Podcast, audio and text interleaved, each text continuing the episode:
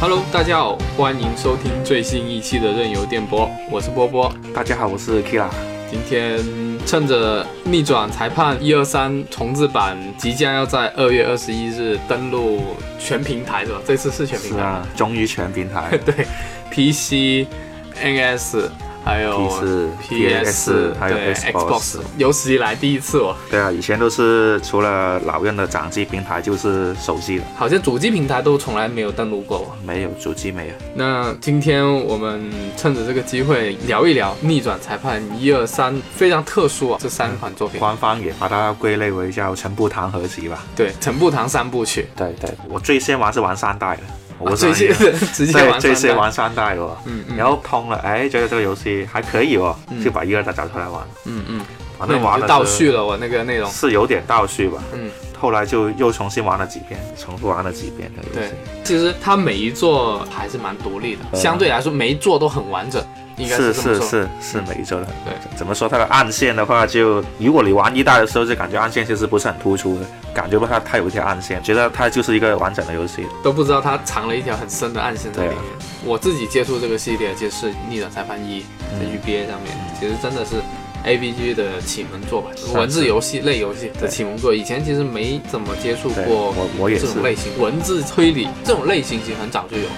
只是。一开始的时候都不温不火的，你像 FC 上面也有那个啊北海道对啊，到那个对啊，还有那个法米空侦探社，啊就是呃对类似这些，SFC 也有一些，但是这种类型游戏一直都是属于就是不温不火这很种，少众嘛，本身对，比较小众。逆转裁判应该说是开启了这个对时代的那种感觉。对，那为什么我们今天这期节目要重点聊逆转裁判一二三？因为系列系列最好的 是三种了，其他没什么好聊，有什么好聊？其实可以把它归成一二三是一个系列吧，嗯然后四五六其实每周都有点单独的，然后到大逆转上下部又是一个系列这样子，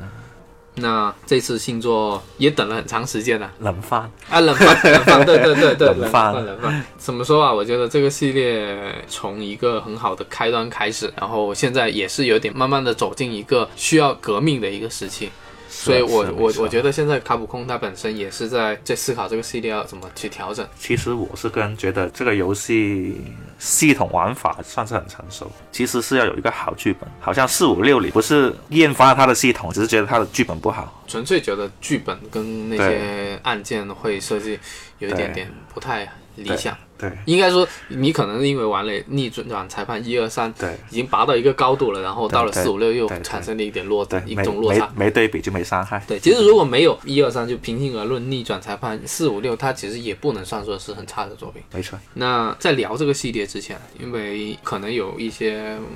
玩家也会想通过这一次的 NS 啊，或者是 PS 啊、PC 啊、Xbox 来接触这个系列。那我们先介绍一下吧，它是一个怎么样的一个游戏？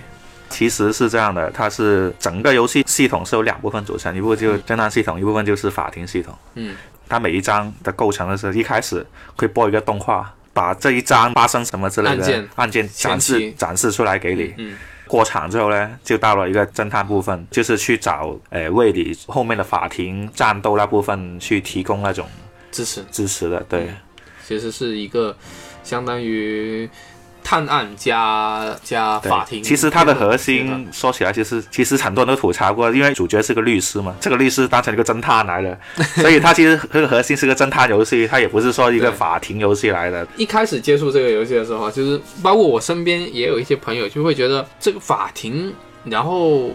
又说是一个推理游戏，感觉很奇怪。我一开始的时候其实也有这样的困惑，就会怀疑说它只是一个很简单的法庭的辩论游戏。我们平常接触的侦探游戏，举个例，金田一那种啦，在一个地方发生了谋杀案，啊，调查了几天，然后推理出来之后，就在现场就把这个就破案了去破案，然后把推理的说出来。模式是模式是差不多，其实逆转也是这样，只是它只是把那个后来的过程，包括推理的过程，转移到法庭内，我是这样认为的。对，它本身是一个本格推理的，非常传统的日式的推理。什么叫本格推理？就是玩家跟作者其实站在同一个角度的，对，信息是同样的是公开的，对然后对通过这些线索，你是可以跟游戏里面的角色一样，同时摸到摸清楚，就一是步真一相步、一步一步来，对，摸清楚真相的就。大家是作者跟读者之间是一个公平的，就是玩家跟制作人是一个公平的一个角度去看待整个事件的。是嗯是没所以你能不能推出结论，只是说你能不能想到而已，对，并不没错是说他没有给你足够的信息。对所以《逆转裁判》一二三是我觉得玩下来之后就是一款本格推理游戏，对就跟刚刚 Kira 你说的，就是侦探部分找证据，对，然后找完证据之后，哎，大家围坐在一起，没错真相只有一个， 对。对，犯人也就只有一个就，都在我们这里面。对就他只是就换了法庭，然后把那堆人找到法庭里面去。对，其实以前我们在讲，就是这种推理游戏啊的玩法会是怎么样去实现，就类似于像传统类型的想法，就都是找证据之后通过对话，然后引进式的，就很难去像一些传统其实很难去实现这种推理的一些过程。到了一个阶段，它自然就会哗了一下就就把结局，就是说我是说游戏在此前的推理游戏里面很容易就是出现这样，它剧本当然很好，案件也很好，手法也很好，但是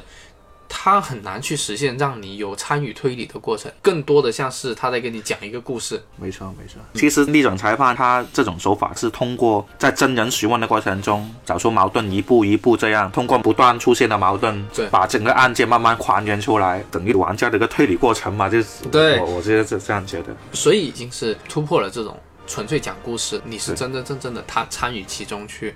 突破一个案件，所以本身它是一款很有创新性的一个类型的一个游戏。当然，现在到现在为止，这一类游戏是已经多很多了，也有很多手法，像《弹丸论破》，破它也是类似这种，最后是学对院、啊学院那那辩论那。辩论学院对辩论其实就是法庭探模模式，其实对也是他他也是参也考了这个也是对某个点，然后找出证据去把它、把它突破嘛。对找弹丸论破是这样子嗯对的。对对，但弹丸论破它也是其实也是找矛盾点、问题点，对然后用你的证据去打对问题点，这其实也就跟这个指证出对哪哪一段有问题，用用证据去去反驳那一段那一段言论对是差不多的。还有就是比较有名的就是极限脱出，但极限脱出的类型更像于密室脱出，但是它的主线的选择会让你会有思考过程，但是它并不会让你太多的去参与整个事件的背后事件的推理过程。对只是你你陷在谜团里面，你不知道往哪里走。反正我玩起来那个极限逃脱那个感觉是没没有玩逆转那么那么爽快的那种感觉。应该说，逆转是在这一块方面是做的非常非常的突出。而且你看它第一座已经很成熟的这个系统了，后面都没怎么大改，就核心系统它一直都是这嗯样没错。然后它最多就加加一点新要素去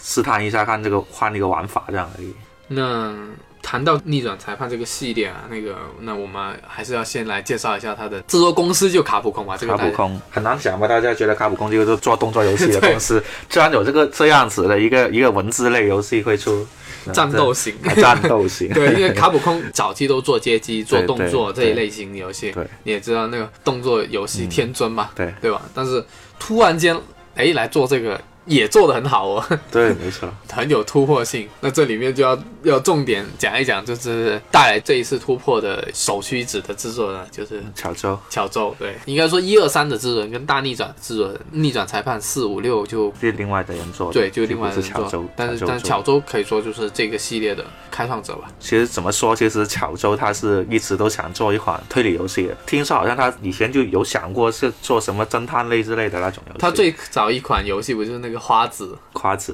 也是文字类一个游戏，但是其实还是比较传统的那很长个的，。而且它是有漫改游戏的那种感觉。其实，在他进入卡普空第六年的时候，他就有这样一个机会给他去做一个推理游戏。嗯，因为他又不想做成一个就传统风格那种推理，就刚才可能我们说的那种，就就在可能呃嗯故事走故完，嗯事走完这种，这样就算了。所以他他就想到，要不如做一个法庭类的一种推理游戏怎么样呢？ 就因为拍桌子，因为拍桌子，然后又在证人说的证言里面找出了矛盾点，很帅气的说一声反对，然后这这那种感觉，他就想要那种感觉，然后然后他就把这个呃方案提出来了。其实他们一开始这个制作团队也就只有七个人，很小团队。很小的团队，可能卡普空一开始对这款游戏的预期也是作为一款反正新尝试吧，小新尝试对小小作品这样子，对其实没有想，我感觉这个跟《生化危机》一开始的对对是有点像，对，其实好像到到现在的那个那个那种呃《八方旅人》那种主也差不多这个性质，对对对对，对吧？就没有投入很大力气去做，对对，就从他第一做的那个整个整个投入，包括音乐制作啊，包括整个绘画，都能够感觉出不是很大投入的一款游戏。没错。然后当时其实乔州他拿那个方案出来，就是什么法庭这种推理这种，他自己一开始觉得信心很足，觉得嗯应该不错了。当他拿出来讨论的时候，就他就觉得不这个理解不理解很奇怪。哪里好玩？我把这个做成一个法庭经营类模模式的游戏，或者其他类型的游戏，就反正觉得很不理解。乔州也不知道怎么去收尾这个事情，然后因为刚好他公司附近有一个个法庭院法院吧，嗯嗯然后就说，哎，要不我们先去法院看一下 那个，就去旁听学习一下那个法庭的那个流程，再继续往下讨论吧。后来就有段时间就真的去法庭天天是挺旁听，旁听的。我们现在玩的逆转裁判的印象就是呃很激烈的那很种，激烈辩论那种，然后去到某一个点的话，那个法官就会敲锤子啊，然后说安静哎安静，安静，安静。但是他其实去到那个法院，其实没有这么一回事的。没有，就是很平常那种很普通的一个、一个感觉吧，给人。嗯嗯嗯，这是法庭给他的一个印象吧。后来听了几轮之后，他们也对这个流程有了一嗯个大概的理解嘛。到了后面制作过程中，就有人问巧周说：“你关于法律这方面的考究这些要怎么搞？”然后其实巧周一直不想想这个问题，因为嗯他也不知道这个其实这个是也很偏专业这个是一个很关键的问题。既然是法庭辩论，那我们对对肯定对是要对有法律的一个依据。你即使是架空的世界，你也要有要有一个架空的法律条文。对去支持你支持支我持你的东我西。我根据哪一条哪一条法律指出你的问题在哪里，对，但是反而是没有这个东西。没有没有这个东西。巧周问制作组的人会，你们认不认识有什么之类的律律师之类的？他们好像也没有没有吧。有人就说，其实你这个法庭游戏法律那些东西其实大不重要，你重要的是那个气氛还有那个临场感。哦所以就他们后来也就是把它忽略掉了吧忽略忽略掉。你玩游戏的时候就会发现很不明显的关于法律的东西，你你好像复述的那种，就两条什么证据法有两个条文，就他也没有很详细的搞一些什么法律的东西。其实这这个也挺好的，因为玩起来也会觉得很懵，因为太专业了法律的东西。嗯，其实是这样的，我觉得这个这个地方还是蛮有意思的。其实法庭是一个很严肃的东西，对，所以到了逆转裁判，它整个法庭像你刚刚说，它只是营造一个气氛而已，本质上还是一个推理游戏，对只是借了法庭这样的一个场所去表现，它跟实际的真实法庭是不太一样。虽然巧周在制作这款游戏之前是有想要让它尽量的去往真实的去走，但实际到后来发现，哎，其实没有必要，嗯没有必要还是走我自己所想象没中错那种充满激情、充满热血、充满对战斗感的对法庭，对对对对那种对虚拟法庭会更加让玩家玩的热血沸腾，更加切合这种游戏的主题吧。对，现在看下来确实挺挺正确的，这个挺这个挺这正确个这个方针挺正确的。对对对，对，然后到下一个阶段就是他把那个试玩拿出来。其实一开始做的试玩和我们现在介绍的是很不一样的。是它怎么样的？首先它难度很高，它是一个完全计时制的一个游戏，就是嗯你稍微在某一个点有点问题，就马上 game over，哇塞，这也是很真实很的，很真实，对，很真实，但是会很累，好像有种步步为营的感觉吧。就对玩家的整个思维能不能跟着那个整个思维去走，其实很难实现这种，没错，没错很，难实 现。这样就搞得好像每一句话我都要记录一下先，所以我觉得是吧？其实我觉得我自己在玩的过程中，有一种感觉，就是同一句话的矛盾，我理解要用哪个证据去反驳，对有时候会有一些模糊点。虽然不是每次都是，但是其实是有一些情况会出现。我思路对了，我的想法也是对的，说出来对也没错，对但是我可能没有跟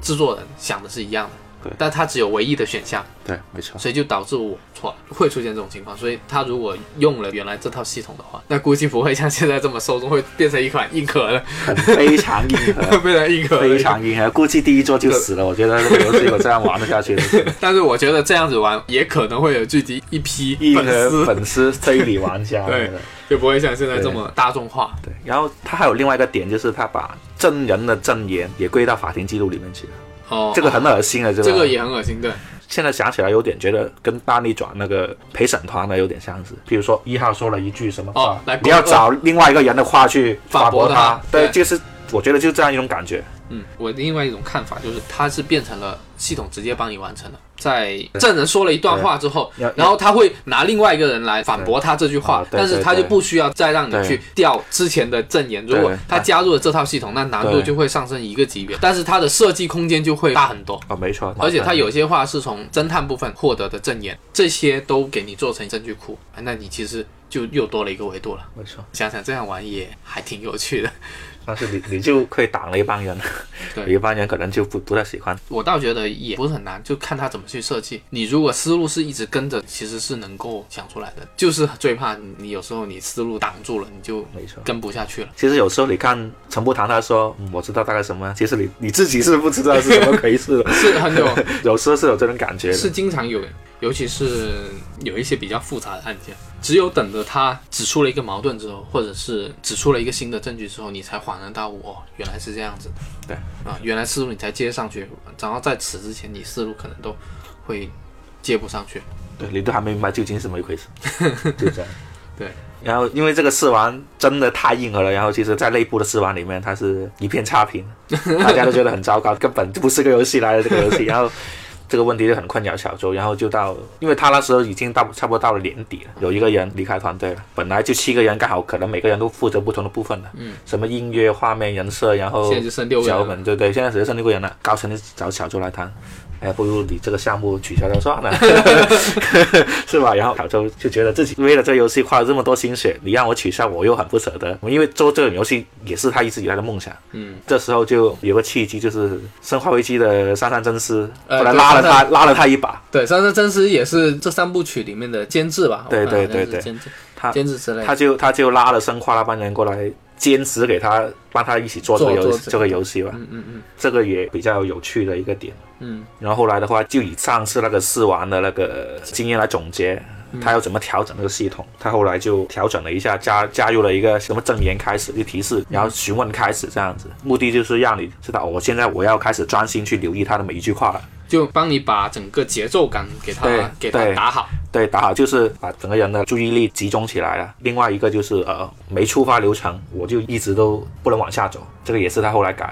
的。嗯，就好像有时候在侦探部分，你走来走去都不知道去去去找对什么，对吧？这个是很经常会出现的问题。对，另外还有一个就是加入一种叫做指令提示，就好像譬如说，我我们现在玩的它有四个指令嘛，就是平常侦探的时候，一个就场景的移动嘛，然后一个是询问，就是和当事人的一个对交流对话，然后一个就是指证物件，就是引出他要想说的东西，然后就是调查场景的一些调查，嗯。然后另外还有这个最精彩的部分，它就是证据和人物的描述很简练，你觉得呢？嗯，嗯就这个也是他后来这样改进的一个地方，就证言不会太废话，就是很精简的。也不是证言，就是那个证据，那证据的那个描述，哦，对对对，描述你看它其实很简单，就几几可能就十来个就字，证据都是比较简化的描述，对很就信息非常集中。对，很集中，就把最重要的那个部分它就浓缩起来，就是这样描述的。主要改了这几方面，嗯，然后到后来呢，在小组讨论就列出了一些问题，他们想希望这个游戏一开始要有一个冲击性的画面，还有一个就是一个犯罪场景的剪辑，等于我们现在的一个过场动画了，让犯人露面。这个其实，在侦探游戏里面，其实这个弊端很大的，其实就有点剧透的感觉。会跟你把这个场景还原之后，会可能会把谜底先告诉你，就对变成一个对反推的过程。对对对，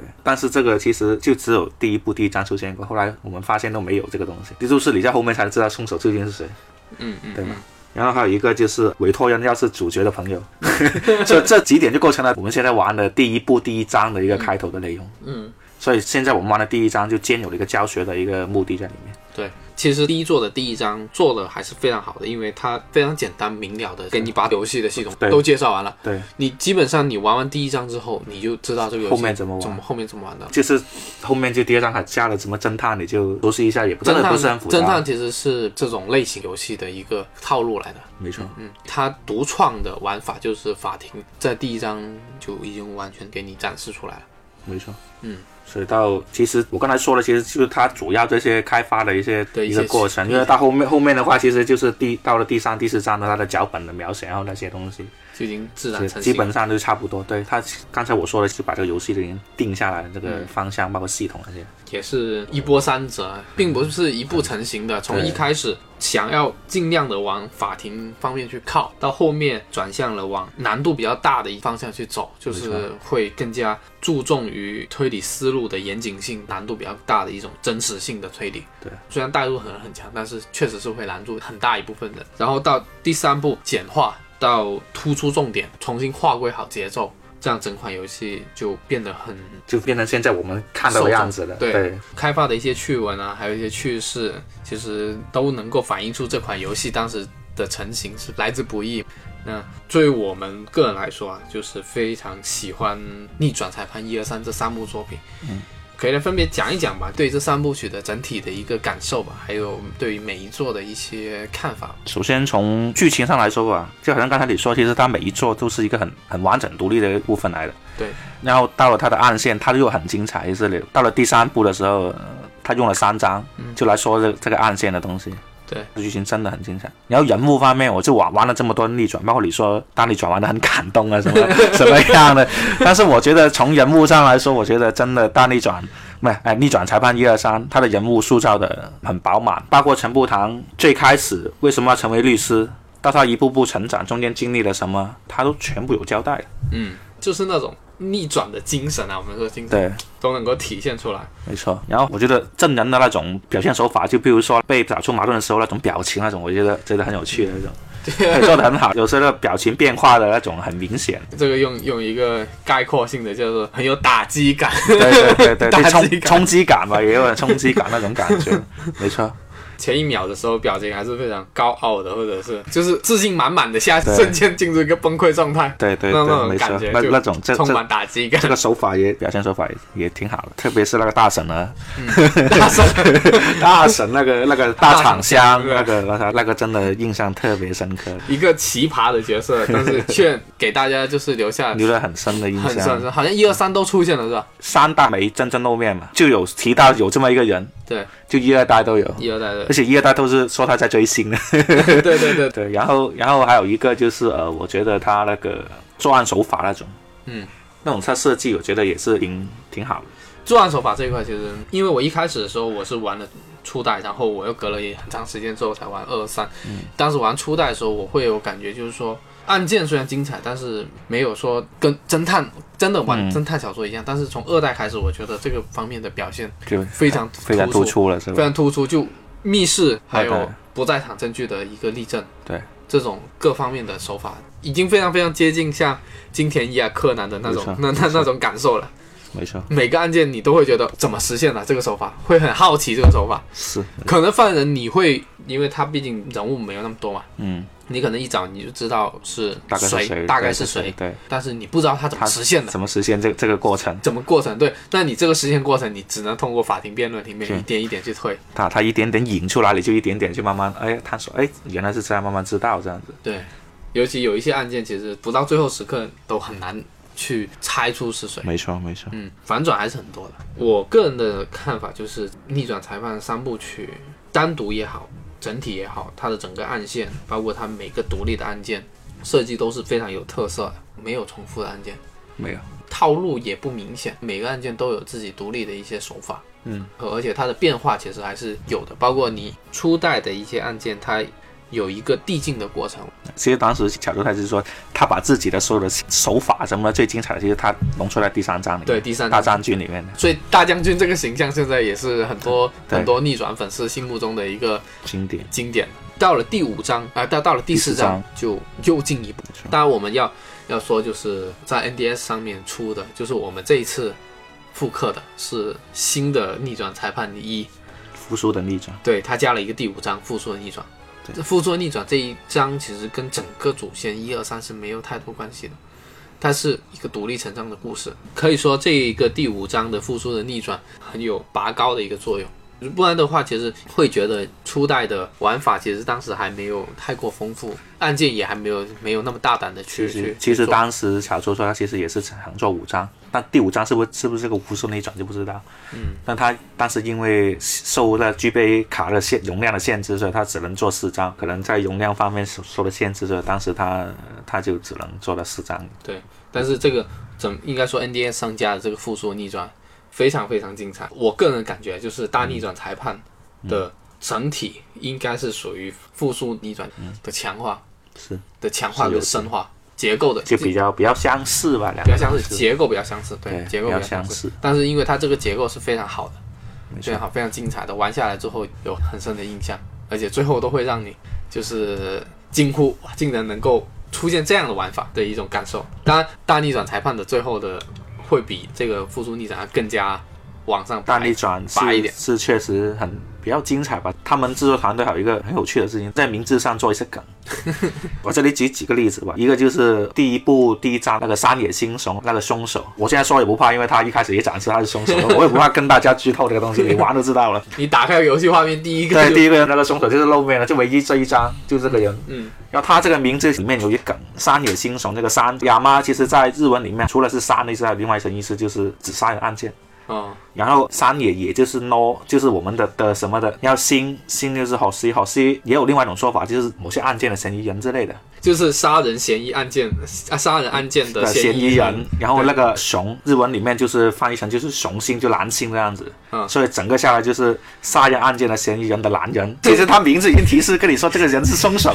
就这么这么一个都感不觉，一用个暗提示线，一开对始都已经告诉你了。对，告诉你这个人是凶手。对，还有第三部那个独岛黑兵卫那个保安公司的社长，那公司叫什么？叫 K K B 保安公司嘛。啊，KB 保安公司要如果日文的话就 KB 紧闭嘛，日文读法的话就要 KB KB。后来在巧周他的推特上说，其实 KB 是那个黑兵卫的头文字来的，用日文来说就是苦洛贝 K 和 B 就是他的一个开始的名字，就名字的头文字吧。哦，藏在里面是吧？对对对它这个游戏里面其实有大量的这种细节，对，尤其是你玩的越细的时候，你会发现它对于环境的塑造、角色的塑造都是下了很大的一个功夫在里面对。对对。它能够让你比较真切的感觉到这种东西的运作是有它的一个道理所在的。嗯，没错，到了二代之后啊，对我个人来说，我玩下来，我更是觉得二代是三部曲里面最精华的一一代。从独立来说，可能第二代是最好的。对，因为第二代第二代的按键设计是最精巧的，除了第一章其实还是属于有点偏教学，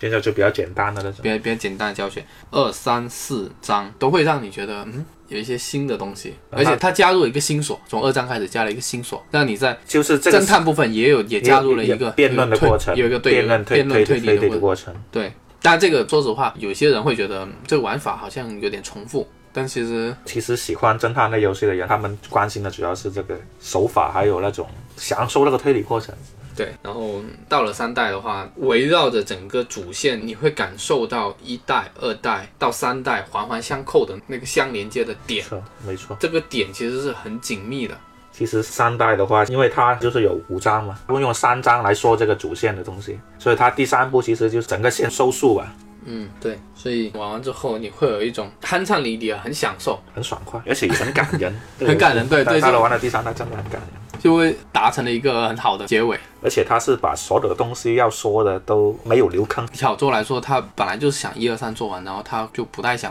继续做了。甚至有一种说法就是二跟三都是后来加的，所以二代跟三代关联会比一代是更紧密的。对，所以估计当时只想着一代、二代、三代做完就不做了。确实，当时卡普空做第四代的时候，当时巧周也没去以主创的身份去参与，嗯，到了三代之后，你整个因为他他他都自点题了，你们有没有就感觉？一个点题，一个是全部他的东西他已经说完了，这个故事已经完了，嗯，后面那些都已经不是他想想要的东西，他想说的东西已经说完了，没东西说了，那他就做不出游戏来，就东西来很。难再去强硬的去编一个故事。对对，所以就隔了很多年之后，他才想了可能另外一个大逆转的故事，他又做了一个大逆转。嗯，相关联，但是又相互独立完整。我觉得有一代的作品是可以比较，就是《大逆转裁判》。《大逆转裁判》的一代跟二代故事是相连的，要不就一口气玩下来，你只玩一座，你都会觉得有点不舒服。所以当时我是很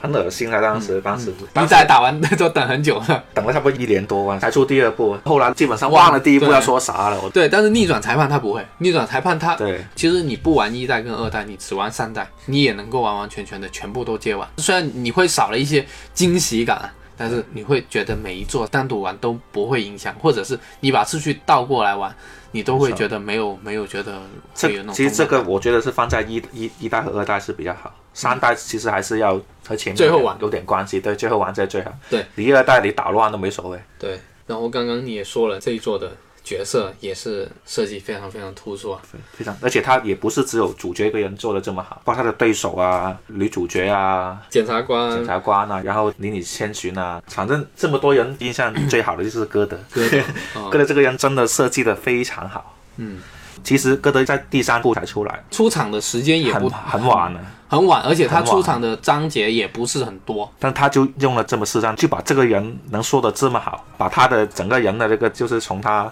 也没有说从小到大这样一个过程，就是他想表达的，就是为什么有这个人，为什么会这么针对陈步堂，就是嗯嗯就用了第三部就把这个人交代的很很立体做得很很完整的立体，对，嗯，其实别说歌德这个角色了，第二代的主要的是手磨明，什么名？到最后一章也升华了。你能够看到他这些角色啊，让你有一种感情的一种流动。一开始登场的时候会觉得很装逼，一个很很高傲的一个一角色个，一个很装逼，一个是你感觉是真的和陈步堂是对着干。对，到后面你会发现他也是一个寻求可真能相的可能会他会到后面会协助你啊，很这个很是有很趣的，就会让你觉得哇，他竟然会做出这样的事情，超乎你的想象。对，没然错后最后到一步一步一步了解到这个角色他本身的一些背面的一些东西之后，整个角色就完全都立起来了。所以他每一座的检察官的设计都是非常非常突出。对，而且都是涉及到和主角是有关系的。嗯譬如说遇见是陈步堂成为律师的一个契机吧，啊，各种原因就就是玩家们自己去去玩去感受了，这个我就不说出来了。对这个对东西对，。当然还有一个就是亚内，亚内这个压角力色，送经验啊了， 亚内这个角色虽然这个角色是让你觉得很讨厌，但是他也让你觉得讨厌的很立体。 但是压力这个我觉得已经成为了第一章的一个吉 祥物吧。对，就是你每一步个从第一步到第六步到大力转业，第一章的检察官都是压力的，对已经是成为一个标志了。新人杀手，对新人杀手要被新人杀了，是不是？ 对，可能这个压力。被新人杀 了。对，虽然说 啊，但但是这个压力就是这么多步，从第一步到第六步到大力转变两步，但是它不是全部都是同一个人的，它中间都嗯有就跨了一些，但是其实都是同同一个家族了，嗯，对只。能这么说。还有一个就是手磨豪，对，什么好？手魔豪这个角色，对这个角色也是很很特特别的一个角色，他只是在第一步最后最后才 出来的。对他只出现了一次，但是他动作很经典，对 那个对你能看出遇见每个动作都学他的。有一个细节我觉得做的很好，就是手魔豪的那个动作啊，遇见一开始出来动作，你摇会摇手指那哎个摇吗，手指，你会觉得这个动作就很很经典，但手魔豪对出来之后，哎。呃因为手魔豪是遇见的那个师师傅傅嘛，对你就觉得哦，就学他的，因为手魔豪的动作跟遇见动作还有一点不一样，还有点不一啊样。你会发现遇见的动作跟手魔豪的动作不一样，就相当于对他后来自己改良了那对个动作，对对对对 对这种变化都会让你觉得哇，这种很惊细节是这真的。这种细节真的很惊真喜的，对他的那些动作啊没的错表现。然后接下来就是他的每一次的证人，好人跟坏人都会有一个很标志性的一一个东西。一套表情，一套动对作，，其实你能够通过他的一些动作、表情来判断出这个人到底是好的，还是中立的，还是坏的。对，他有一个这样惯性的东西，但是他又很容易把你陷入这个惯性的东西，通过这种惯性让你让你产生误解，没错，这又是一个很巧妙的一个设定。没错，就会产生这种很猝不及防。所以之前 A 梦不是说嘛，比起当然只是说这两个系列逆转一二三跟大逆转相比，逆转一二三的反派会比大逆转更加狡诈、更加阴险、更加让你比较深刻一种感受。然后大逆那边的缺一点这种感觉，其实大力转表现的时候，可能有一部分那种东西转移到陪审团里面去，嗯，所以他的表现就不会很突出。大逆转的话，其实你有时候会觉得玩法很丰富，你会觉得很好玩，但是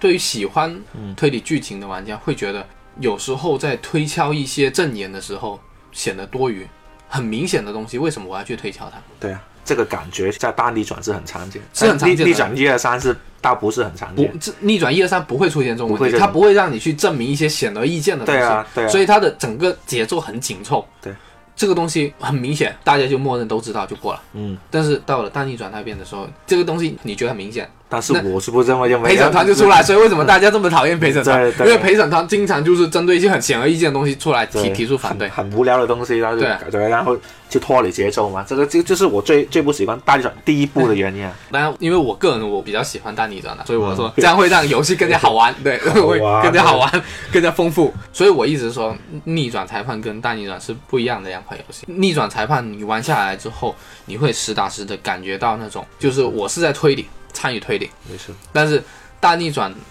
玩下来的话，可能这种感觉就会弱一点。没事，我就更多的享受它整个玩法、整个表现，相当于我被它拉着走。但是逆转就不会，逆转期间我有一些东西，它会引导你去梳理，在引导下你就会不断的去思考整个事情、整个案件，所以非常深刻、啊、这款游戏玩下来。那你对逆转七有什么？怎么说其实。其实其想实法玩了这么多代，从一代到现在大力转到简四，简四也不是潮州做的，嗯是另外一个叫三崎刚的一个人，但是他逆转简四也是做的。挺精彩，但是他的玩法就很侦探的，就是现场解谜的。他没有法庭，也是在调查调查，但是他可以人物可以在场景内走来走去的，就比较像我们传刚才说的传统那种，什么在一个地方就一堆人，然后只随时松手那种啊。正统的话就是一到六单里转弯下来，感觉还是要潮州， 还是要潮州，还是要乔装是吧？没巧就就是这个游戏就是变成了一个有点味道很 二流的游戏吧，感觉上。可能在卡普空内部擅长这种类型，能够把这种类型做得好的话，乔州还是首屈一指的。但是他会参与逆转星座吗？你觉得？我觉得不一定，你看从三部曲到嗯到大逆转中间有多少年了，差了多长时间了，是吧？嗯，因为他首先要要想到一个好的故事，嗯。而且你看到它的特色是不会像四五六大那那些老是用那原班人马来做做东西的，因为他每次做的故事，包括一二三也好，那逆转一二部的，他都其实要把整个故事说的很完整。嗯，你说第七代有没有那么快？也是小周，应该可能是不是很大。但是怎么说吧，你看《生化危机》从一代开始一直到第六代，《生化六》是崩了嘛？对。那逆转其实也有这种味道，逆转六之后就开始有点不行了，从四代开始就走走下坡了嘛。所以逆转七是有这种感觉，就是要做一个革新，有点像生化七的那种感觉。因因为为生化七再加这一次的生化二重置，嗯我个人感觉啊，就是把生化整个系列质量整个盘活了，就我不要说销量，就质量整个盘活，因为你质量一盘活，你销量很快就会有聚集新的粉丝起来，瞬间你又反向推进销量，逆转一样是到了其这个实，其实制作人都知道，就他们内部的团队都知道，其实神木堂是说完，他是当时也是第四部换那个主角嘛，换那些法界嘛，嗯，对，王力写，玩那些法界，然后当时可能也是重新做另外一个人，就说他的故事，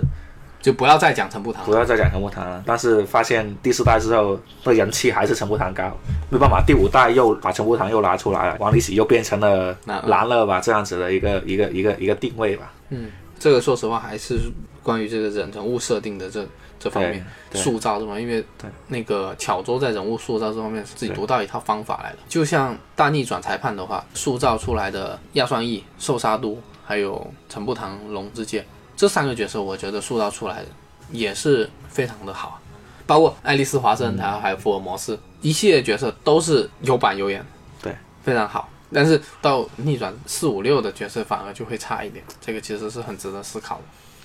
所以就说还是要抢出来。啊希望 吧，但是他不来这个系列也还是要延续的嘛。但是但是没那么没那么期待了嘛，感觉上 就没那么期待。不过按理说，现在他其实从大理转到现在也有一年多了吧，嗯，看能不能也参与吧，因为这么长时间，以前好像就我记得应该是出的比较比较频繁，好像基本上每一年对，以前大概一到两年就一做，现在周期其实已经拉长了，对拉长了，就看是不是因为因为他们内部有一些内 部有什么东西在酝酿。嗯另外还想星座的话，我希望能不能加语音，这林个子真。真那这挺其实其实这一次重置版没有语音，真对还是有点可惜的。如果能够加语音，那就确实是有一些如果如果起如果最表现新会的更好对对，加加加语音，然后那种